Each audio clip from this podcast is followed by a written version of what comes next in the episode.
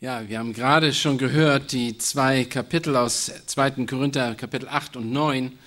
Und äh, aus dem Kapitel habt ihr schon einiges gehört, was die Prinzipien beziehungsweise was die äh, Richtlinien sind fürs Geben. Und dieses, den Titel dieser Predigt, und wir werden heute aus 2. Korinther, Kapitel 9, Vers 6 bis 11 äh, die Botschaft hören, geht es um der Segen des Gebens, der Segen des Gebens.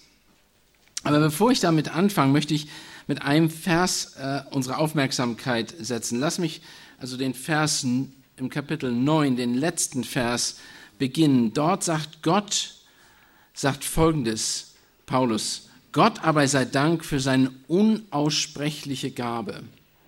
Gott sei Dank für seine unaussprechliche Gabe. Wir sollen in dem Ganzen, was heute, was ich heute sagen möchte, möchte ich, dass wir uns immer wieder daran erinnern und daran denken, dass wir in Christus die größte Gabe haben, die uns je gegeben werden konnte. Und diese Gabe haben wir noch. Gott ist vom Wesen her auch ein gebender Gott. Einer, der nicht verschont hat für dich und mich. Er hat nichts verschont für dich und mich. Er ist für uns zur Sünde geworden, damit wir in ihm Gerechtigkeit erlangen.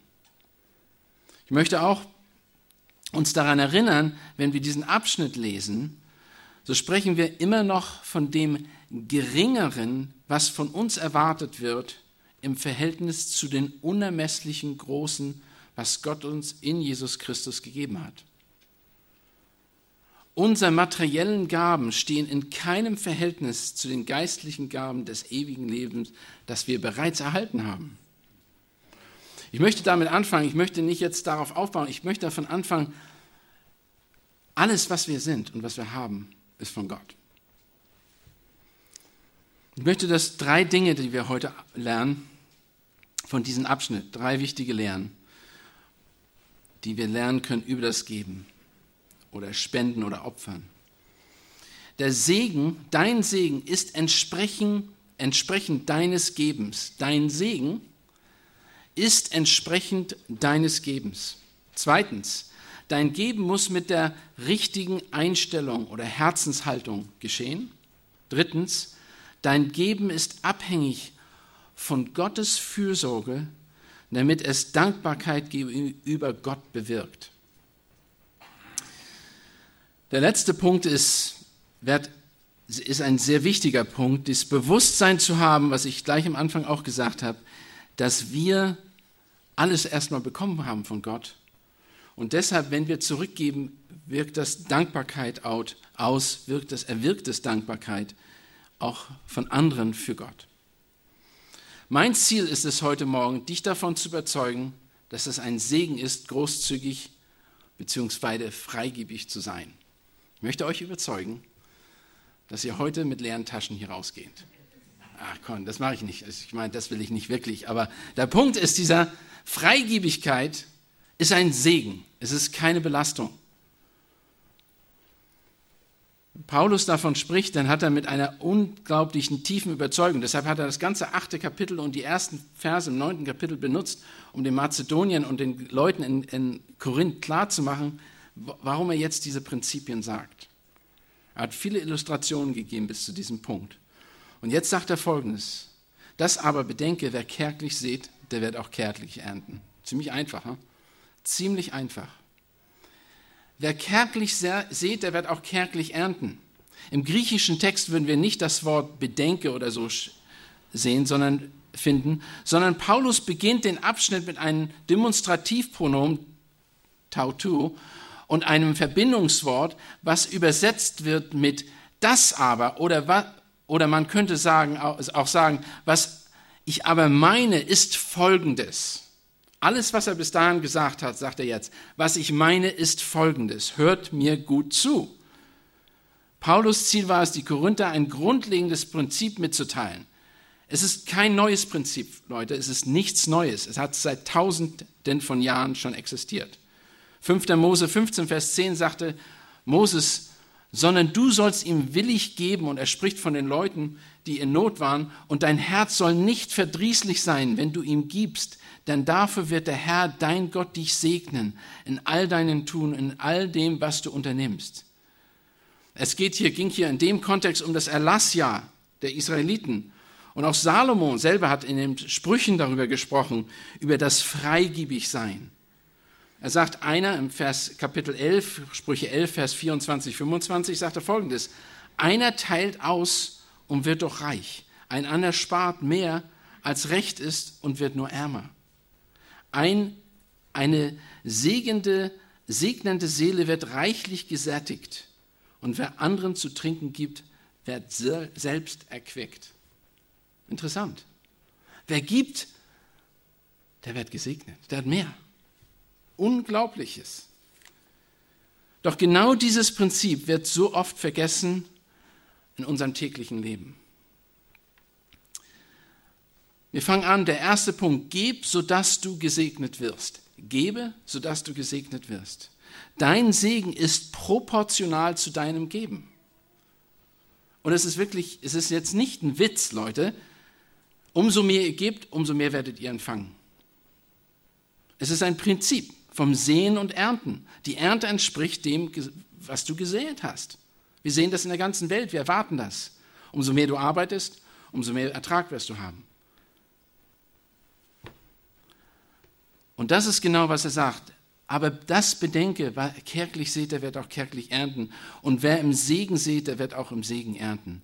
Sehen und Ernten ist logisch miteinander verbunden. Wenn wir an die Landwirtschaft denken, Paulus gibt uns hier ein negatives Beispiel und auch ein positives Beispiel. Das Negative, derjenige von uns, der wenig sät, wird auch wenig ernten. Anders ausgedrückt, derjenige von uns, der wenig investiert, wird auch ein geringen Profit erzielen. Wer wenig mit Gott investiert, wird einen geringen Profit mit Gott investieren, äh, erzielen. Wenn du nicht bereit bist, etwas zu riskieren, wirst du auch keinen Gewinn erzielen. Positiv gesagt, wer im Segen sät, wird auch im Segen ernten. Diese Illustration des Sehen und Erntens geht davon aus, dass das beständige und normale Umstände bestehen, auf die wir uns verlassen können. Deine Gaben sind nicht verloren, genauso wie die Saat eines Seemanns eine gute Ernte einbringt, so wird auch deine Gabe einen großen Segen Rendite erzielen, wenn du gibst. Doch lass uns hierbei bedenken, dass Paulus Aufmerksamkeit nicht so sehr auf dem Umfang des, der Gabe achtet, als auf die Art und Weise, wie sie gegeben wird. Wie sie gegeben wird. Und dazu möchte ich, dass ihr Markus aufschlagt, Markus Kapitel 12, eine uns schon bekannte Stelle, denn wir sind ja durch ein Markus-Evangelium, haben wir durchgepredigt, Vers 41 bis 44 und auch in den anderen, äh, in Lukas finden wir den ähnlichen Text in Kapitel 21, wo Jesus sich dem Opferkasten gegenübersetzt und schaut zu, wie, eine, wie die Leute Geld in den Opferkasten legen. Und viele Reiche legen viel ein. Und es kam eine arme Witwe, die legte zwei Schäflein, Schäflein in ein, das eine Grosch und, und ein, äh, das eine ein Groschen. Da rief er seine Jünger zu sich und sprach zu ihnen, wahrlich, ich sage euch, diese arme Witwe hat mehr in den Opferkasten gelegt, als alle, die eingelegt haben. Denn alle haben von ihrem Überfluss eingelegt. Diese aber hat von ihrer Armut alles eingelegt, was sie hatte, ihr ganzes Lebensunterhalt. Es geht nicht in diesem Abschnitt um die Masse, es geht um die Herzenseinstellung und das Opfer. Viele von denen, die diesen Text auslegen, haben gesagt, es geht hier überhaupt nicht um materielle Dinge. Was sprichst du denn von? Es geht doch nur, es geht doch nicht im äh, geht nicht um irdischen Segen, sondern nur um geistlichen Segen ist hier die Rede. Nur vom geistlichen Segen ist die Rede. Warum von Geld? Aber wie zum Beispiel Segen in der Liebe, Freundschaft und Reichtum und äh, äh, Hilfe und dergleichen, darum geht das. Es geht also um, wir, wir nehmen zu in Liebe, in Freundschaften, in Hilfen und dergleichen. Und das ist definitiv ein Aspekt, den wir sehen können, definitiv. Doch der Kontext macht sehr deutlich, dass Paulus auch an irdischen, physischen Segen hier denkt. Der ganze Kontext, die Kapitel, die gelesen worden sind, denn er hat den Mazedoniern gehabt, gibt eine große Gabe für die Leute, die in, äh, in Jerusalem sind. Die brauchen tatsächlich was zu essen. Die brauchen nicht nur euer Gebet, die brauchen physisch Essen, sonst sterben die. Also, das, der Kontext spricht vom physischen Segen und physischen Mitteln. Das, was ge geerntet wird, ist von der gleichen Beschaffenheit wie das, was gesät wurde. Das, was geerntet wird, ist von der gleichen Beschaffenheit von dem, was gesät wurde. Gebt, so wird euch gegeben werden. Lukas 6, Vers 38, ein gutes, vollgedrücktes und gerütteltes und überfließendes Maß wird man in eurem Schoß schütten. Denn mit demselben Maß, mit dem ihr anderen Messe zumesst oder euch bemessen wird, euch wird zugemessen werden, sagt Lukas. Es ist dieser Vergleich und die Gegenüberstellung. Lasst uns nicht ausreden und sagen, ja, es geht hier nicht darum, dass wir physischen Segen erhalten. Und einige sagen, da gibt's dieses Vergleich gibt's nicht. Er gibt, es gibt den. Und das ist dieser Text, der deutlich davon spricht. Ein anderer Text, aus Galater 6, Vers 7 bis 10 sagt folgendes, irrt euch nicht, Gott lässt sich nicht spotten, denn was der Mensch sieht, das wird er auch ernten. Und wir glauben daran, dass die Ernte entsprechend dem ist, was wir sehen. Wenn wir Unfrieden sehen, werden wir auch Unfrieden erhalten. Oder wenn wir, wenn wir wie es, wir sagen ja in Deutschland, wenn es in den Wald hineinruft, so kommst, schalt zurück. Der Punkt ist, wir erwarten, dass etwas, ein Resultat kommt. Und das ist von der gleichen Beschaffenheit wie das, was wir gesät haben.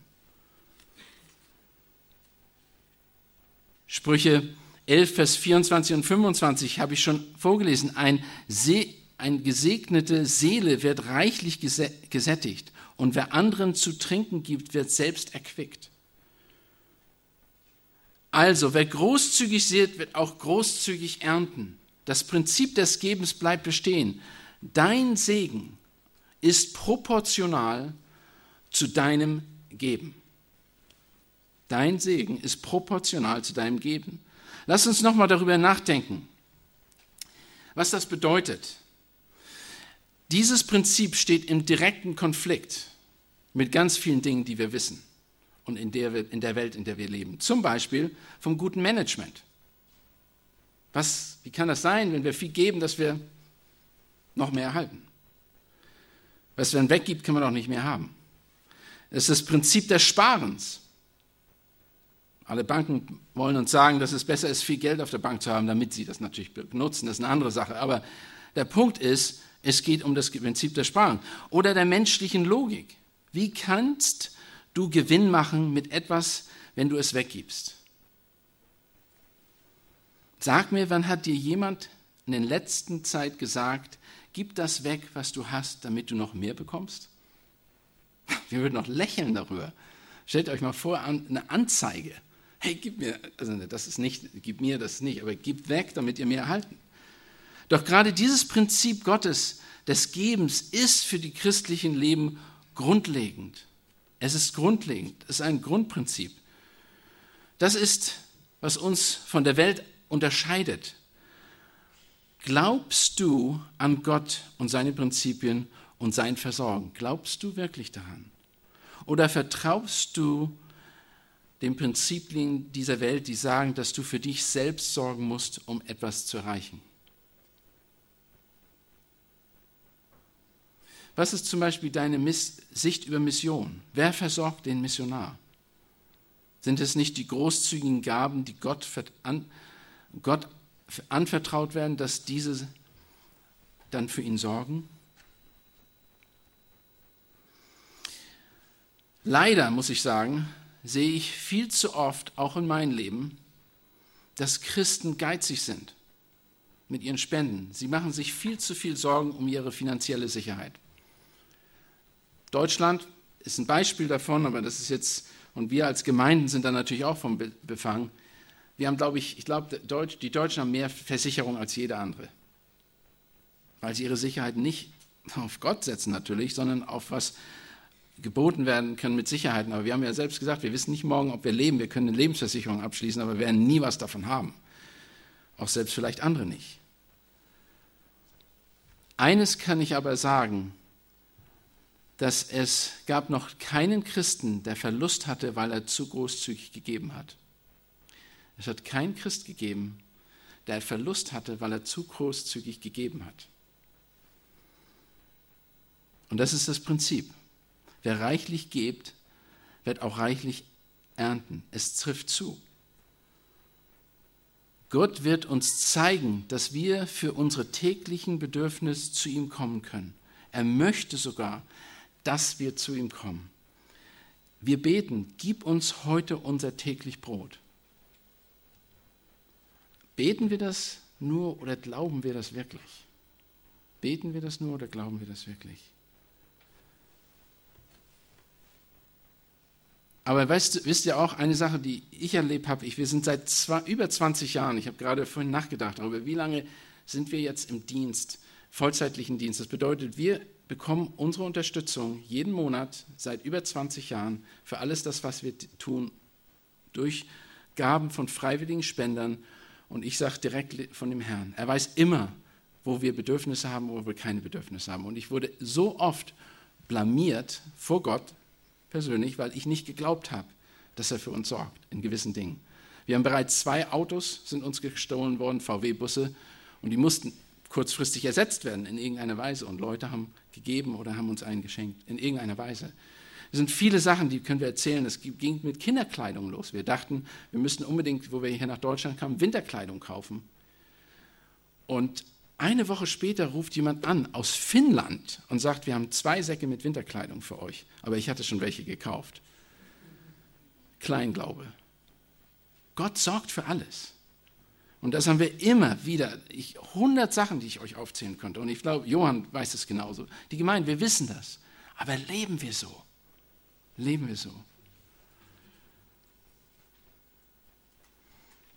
Es ist also nichts aufregender zu sehen, wie Gott eingreift, um unsere Bedürfnisse zu versorgen und uns das Nötige zu geben, um anderen weiterzugeben. Es ist erstaunlich, es ist, ein, es ist unglaublich.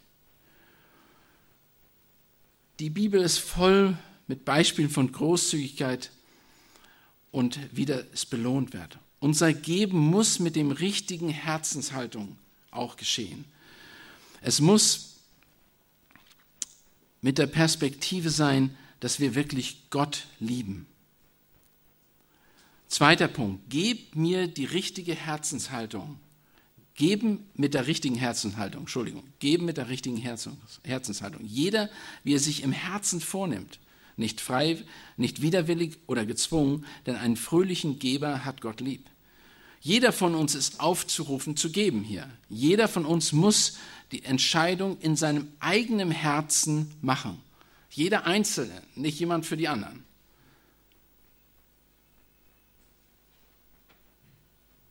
Wir entscheiden nicht aufgrund von irgendwelchen Gesetzen oder Regeln, die von uns, unserer Gemeinde vorgegeben werden, sondern ist eine persönliche Entscheidung und Überzeugung.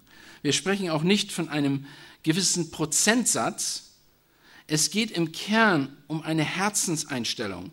Wie viel möchtest du geben und wie viel kannst du geben? Und hier ist der Punkt, und das haben wir an der Witwe gesehen, die gegeben hat. Sie hat alles gegeben. Wenn wir davon ausgehen, dass sie einen Zehnten gibt, dann hätte sie das zerteilen müssen. Aber das hat sie nicht gedacht. Sie hat gesagt, ich vertraue Gott mein Leben an mit dem Schritt. Und Gott hat das gesehen. Wie viel möchtest du geben und wie viel kannst du geben?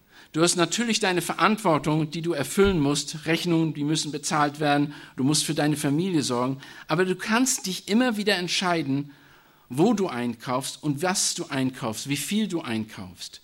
Du kannst dich entscheiden, einen neuen Wagen zu kaufen oder Missionare zu unterstützen. Du kannst dich entscheiden, Bücher zu kaufen oder welche auszuleihen. Du kannst dich entscheiden, Computer zu besorgen, den, einen neuen Computer oder länger zu warten und der Gemeinde zu helfen. Es gibt viele Entscheidungen, die wir täglich treffen, wie wir mit unseren Mitteln umgehen. Wir können auch arbeiten, um, was, um Leute und der Gemeinde Geld zu geben. Ich hab, wir haben, wo wir Studenten waren, haben wir nicht die Möglichkeit gehabt, neben dem Studium viel zu machen. Und da haben wir irgendwelche Sachen gemacht, wo, wie zum Beispiel ein äh, äh, Flohmarkt auf, wie nennt man die, also zweite Handsachen verkauft und haben sehr viel Geld, haben das gesammelt von allen Leuten in der Gemeinde und haben das verkauft und das den Missionaren gegeben. Wir haben viele Dinge gemacht, aber wir haben, die Entscheidung war, wir wollten geben. Geben ist auch zudem noch eine bewusste, geplante Entscheidung. Wer sich im Herzen vornimmt, unser Geben ist nicht etwas, das spontan passiert, weil du gerade mal Lust hast, das zu tun. Es soll geplant werden. Es soll geplant werden. Guckt euch den Vers nochmal ganz genau an in, äh, in 2. Korinther 9, äh, Vers 7. Jeder, wie er sich im Herzen vornimmt. Also es ist ein Plan dahinter. Ein guter Anhaltspunkt zum geplanten Geben ist, dass wir das Erste und Beste dem Herrn geben. Das ist ein guter Anhaltspunkt. Das Erste und das Beste dem Herrn geben. Lebe dein Leben so, dass du in der Lage bist, der Gemeinde und den Menschen in Not etwas zu geben können, also dass du es etwas denen geben kannst. Und wie gesagt, ich selber habe das immer wieder erlebt. Wir hatten sogar als Beispiel von Gemeinde. Wir hatten eine Situation, wo Sharon und ich, ähm, wir waren damals in Amerika, wo das erste Erdbeben geschah und wir haben vieles verloren in dem Erdbeben. Und ähm, wir hatten wirklich Bedürfnis, wir sind gerade von Deutschland zurück, hatten kaum Unterstützung. Und irgendwie hatten wir keinen, es war November, diese, genau diese Jahreszeit, und hatten keine Mittel mehr, wir hatten kein, nichts mehr im Kühlschrank. Aber weil die Gemeinde sich vorbereitet hat, kamen die vorbei mit Kisten mit Essen. Die waren immer vorbereitet auf solche diakonischen Dienste. Und das war, weil Leute hatten sich vorbereitet, die haben gespendet, die haben das so geplant und die haben für uns dann, ich glaube, zwei Wochen haben wir von den Sachen gelebt. Geben soll auch großzügig sein. Geben soll großzügig sein, nicht widerwillig. Denk an Ananias und Sapphira aus der Apostelgeschichte 5. Sie starben, weil sie selbstsüchtig und habsüchtig waren und die Gemeinde täuschen wollten.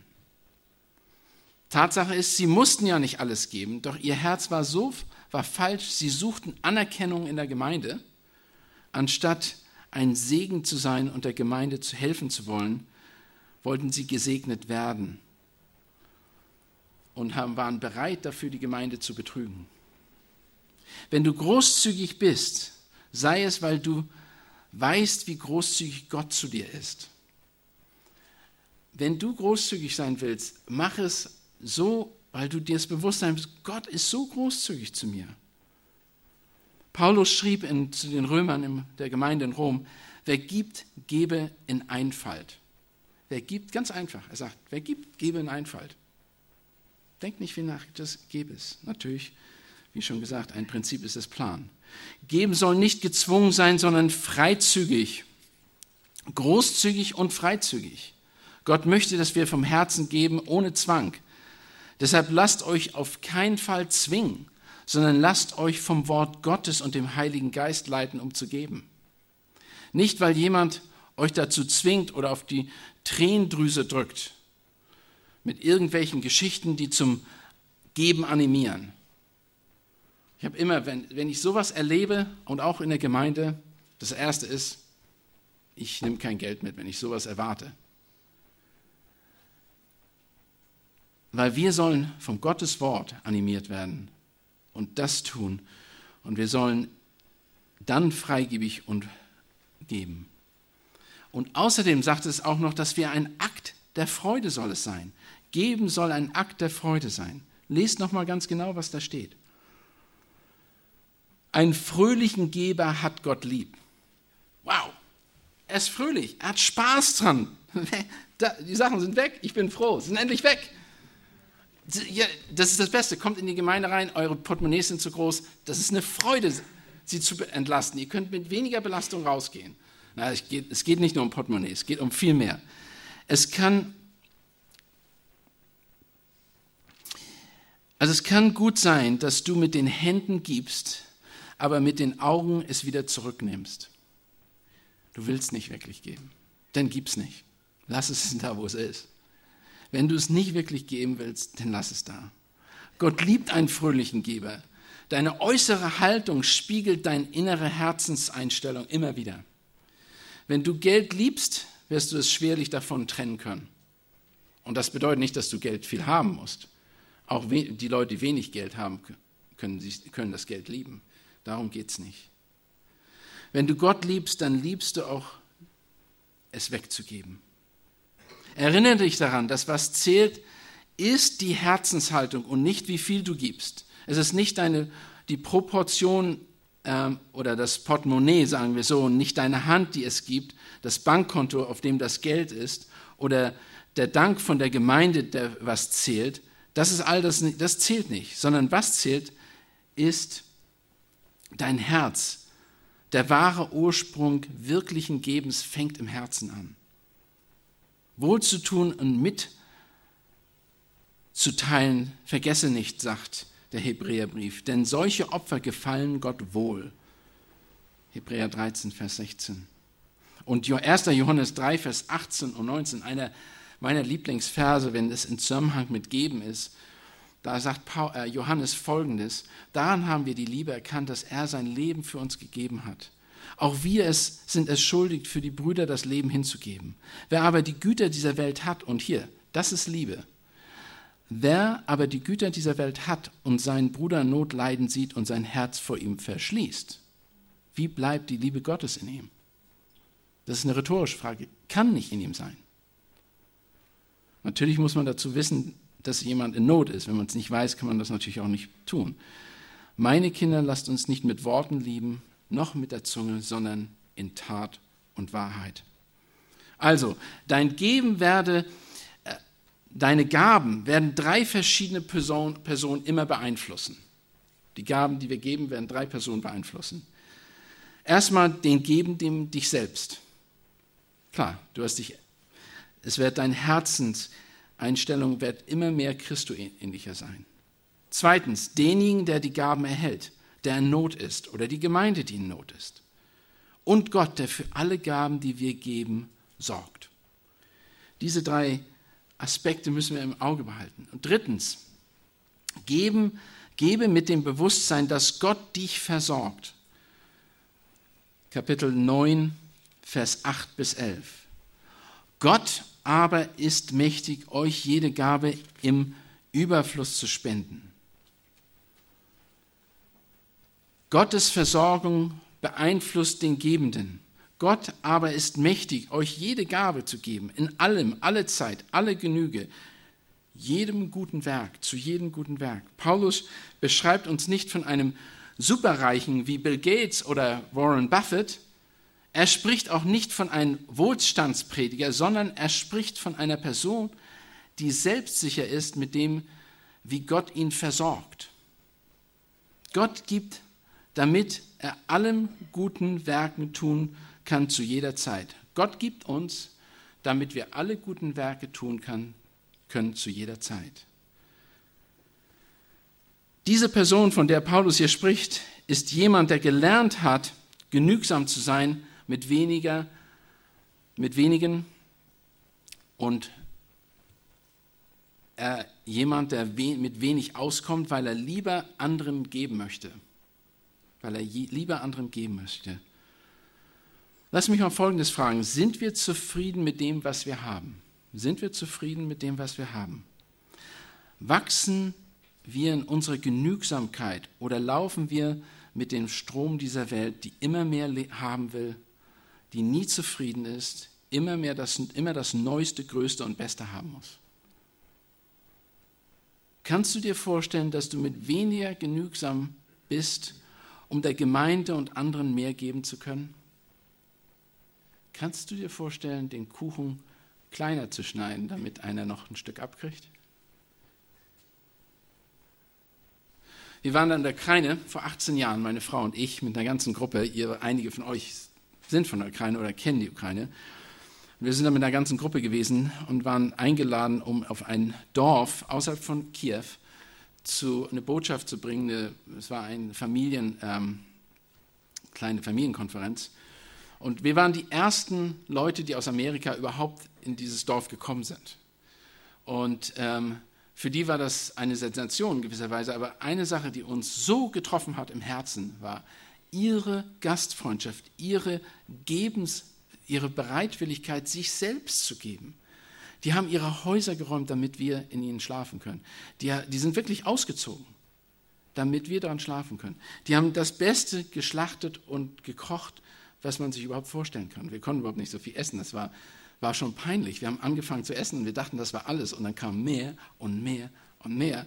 Und das war schon abends und wir konnten danach natürlich nicht schlafen.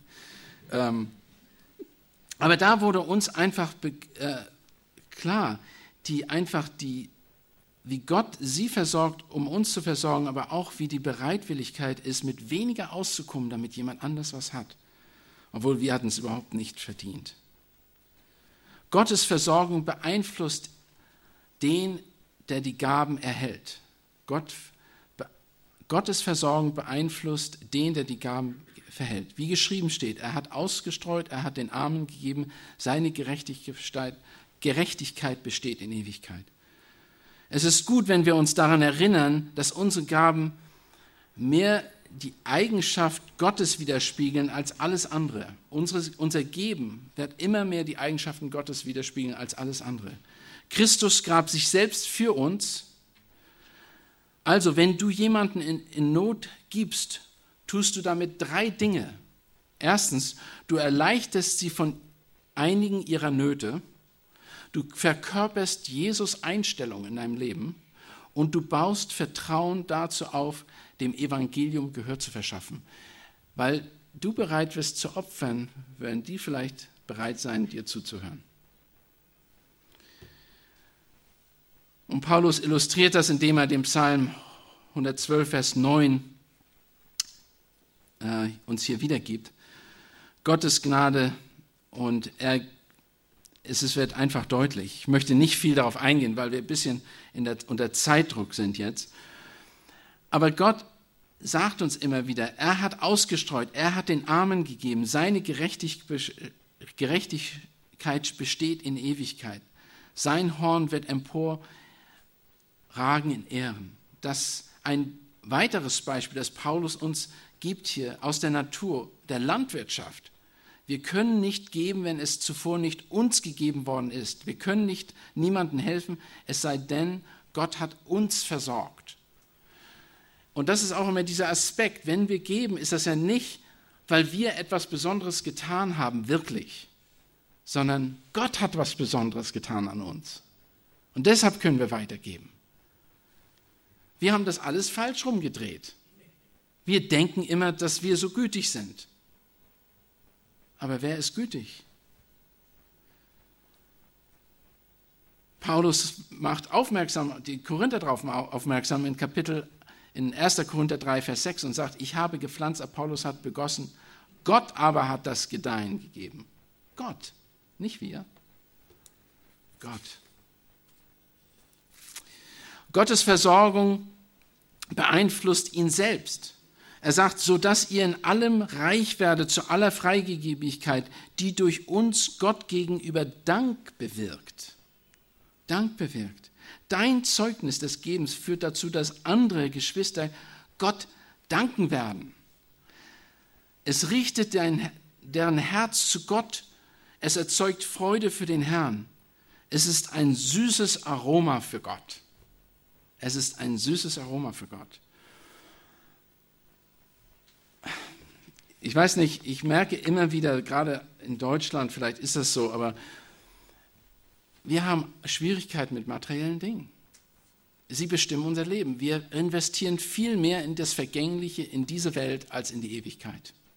Leute, wenn ich eure, wenn wir unsere Zeit aufschreiben würden, die wir investieren, um unsere Dinge dieser Welt zu erhalten, und das im Vergleich setzen mit den Dingen, die ewiglich sind, dann werden wir rot werden im Kopf. Lasst uns wirklich wieder erinnern, was Gott für uns getan hat. Also, lasst uns daran erinnern, geben, gebt, sodass du, oder gebe, sodass du Segen, gesegnet wirst. Der Segen ist entsprechend deinem Geben. also proportional zu deinem Geben. Gebe mit der richtigen Herzenshaltung, bedingungslos, geplant, großzügig, freizügig, fröhlich. Geb mit dem Bewusstsein, dass Gott dich versorgt. Zum Schluss, dein Geben soll großzügig und Großzügigkeit und Vertrauen in Gott voraus veranschaulichen. Also dein Geben soll Großzügigkeit und Vertrauen in Gott veranschaulichen. Zweitens, dein Geben soll offenbaren, dass du weißt, dass Gott dich ganz und gar versorgt. Ganz und gar versorgt. Drittens, deine Herzenseinstellung geben soll Dankbarkeit für Gott, Gottes Versorgung in deinem Leben zeigen und natürlich auch dem, die davon beschaffen sind, befangen sind. Lass mich mit einem einen Vers, einen Abschnitt äh, abschließen aus Malachi. Ihr kennt ihn. Aus Malachi 3, Vers 8 bis 10. Darf ein Mensch Gott berauben, wie er mich beraubt? Aber ich frage, worin haben wir dich beraubt? In dem Zehnten und den Abgaben? Mit dem Fluch seid ihr verflucht worden, denn ihr habt mich beraubt. Ihr habt das ganze Volk, ihr beraubt, ihr be, denn ihr habt mich beraubt ihr, das ganze Volk, bringt den Zehnten ganz in das Vorratshaus, damit Speise in meinem Haus sei und hört her. Prüf mich doch dadurch, spricht der Herr, der Herrscher, ob ich euch nicht die Fenster des Himmels öffne und euch Segen in überreicher Fülle herabschütten würde. Lass mich beten. Vater Gott, wir danken dir, dass du dich auch gerade im Geben auszeichnest, Herr. Der letzte Vers allein dieses Abschnitts sagt, dass du die größte Gaben gegeben hast in Jesus Christus. Und wir werden gleich daran erinnert werden in dem Abendmahl. Aber Herr, auch das, was wir gerade gehört haben, manchmal sind wir so kleingläubig, dass wir nicht vertrauen, uns die Mittel dir wieder anvertrauen, die du uns schon gegeben hast. Und deshalb erleben wir den Segen gar nicht, den du für uns vorherbestimmt hast. Herr, bitte segne uns darin, dass wir offene Herzen haben, bereitwillig zu geben, für die Nöte der Menschen um uns herum, für die Bedürfnisse der Gemeinde, für die Bedürfnisse auf dem Missionsfeld, dass Menschen das Evangelium hören können und dass wir freizügig leben. Herr, und dass wir bereit sind, uns einzuschränken und genügsam zu sein mit wenig, damit andere Genüge haben. Segne du jetzt auch den Rest des Gottesdienstes. Amen.